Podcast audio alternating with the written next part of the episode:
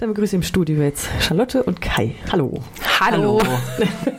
ihr seid für den Maniacs, ihr führt Regie bei den Vagina Monologues, läuft am Freitag, den 8. Februar in der Premiere, die schon ausverkauft ist. Ja. Das Stück ist aus den 90er Jahren. 2018 wurde irgendwie aus irgendwelchen nicht näher benannten Gründen als Ja der Frau betitelt.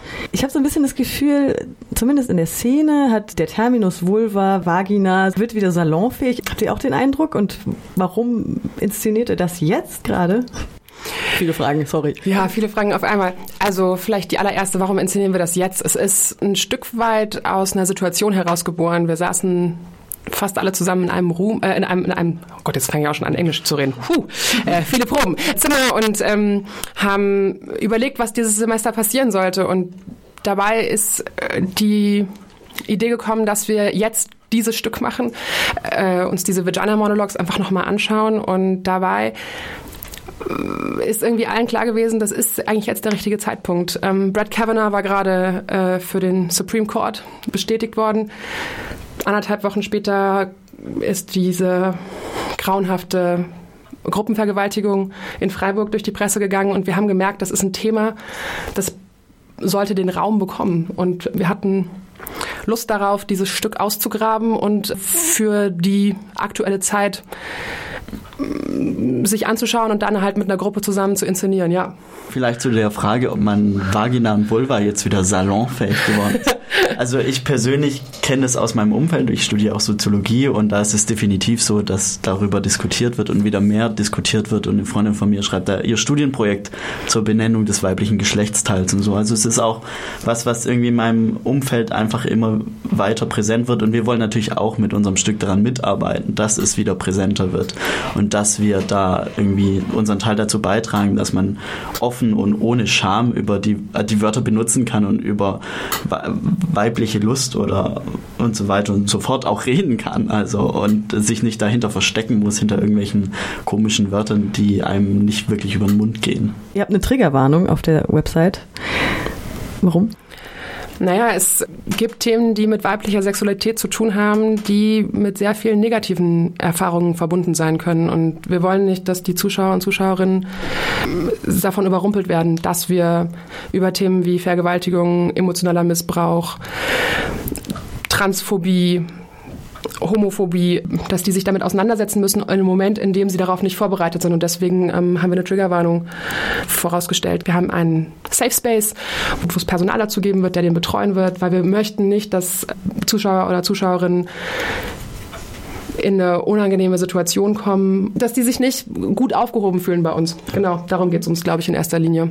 Ein Wort zum Rahmenprogramm. Wir haben in einer wilden PR-Sitzung an einem Freitagmorgen nicht nur uns dazu natürlich entschieden, die Vagina Monologues aufzuführen, sondern spontan auch eine komplette Veranstaltungsreihe daraus zu machen unter dem Titel Pussy Power, a Full Cycle of Feminism und hatten da auch schon inzwischen drei Veranstaltungen, nämlich einen literarischen Abend vor zwei, drei Wochen im Litfass zusammen mit einer anderen studentischen Theatergruppe ähm, und jetzt gerade letzte Woche unseren Pussy Poetry Slam, der unglaublich gut gelaufen ist, wir im Arctic vor knapp 180 Leuten äh, gespielt haben. Genau. Und, äh, da waren elf PoetInnen und haben ihre persönlichen Texte zum Thema Vulva und eben auch sozialen Konstrukten wie der Frau und Weiblichkeit ähm, vorgetragen und das war ganz wunderbar.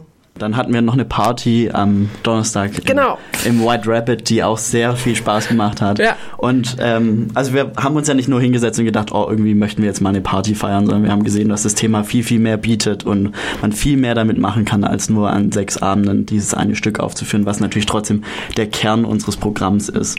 Und deswegen haben wir gesagt, die ganzen Sachen, die wir noch machen möchten, die muss die wollen wir auch machen und wir haben die Kapazitäten dazu und wir haben interessierte Leute und deswegen haben wir uns dran gesetzt und auch ja, Veranstaltungen gemacht, wo man einfach unterschiedliche Leute auch mit ansprechen kann. Wir haben vor allen Dingen gemerkt, es gibt ein Publikum dafür in Freiburg und das ist unheimlich schön.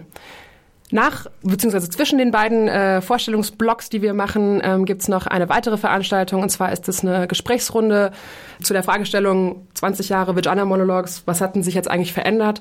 Dazu kommt unter anderem Simone Thomas, die Frauenbeauftragte der Stadt Freiburg. Wir haben eine Gynäkologin auf dem Podium, eine Aktivistin und einen queerfeministischen Unidozenten dabei und wollen einfach dann nochmal in einem zusätzlich anderen Rahmen dieses ganze Thema aufbrechen und äh, diskutieren und dazu möglichst viele Leute einladen.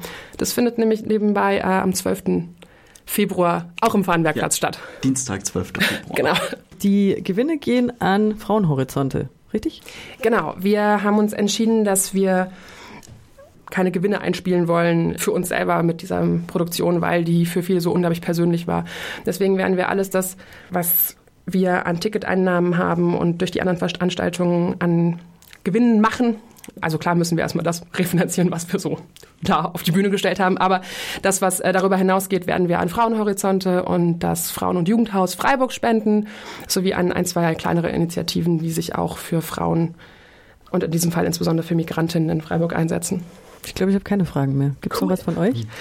Es ist ein unheimlich bunter Abend geworden, an dem viele Themen diskutiert werden, der ganz berührend ist, aber gleichzeitig auch eine Party für das ist, was wir da eigentlich feiern, nämlich weibliche Sexualität und alles, was dazugehört.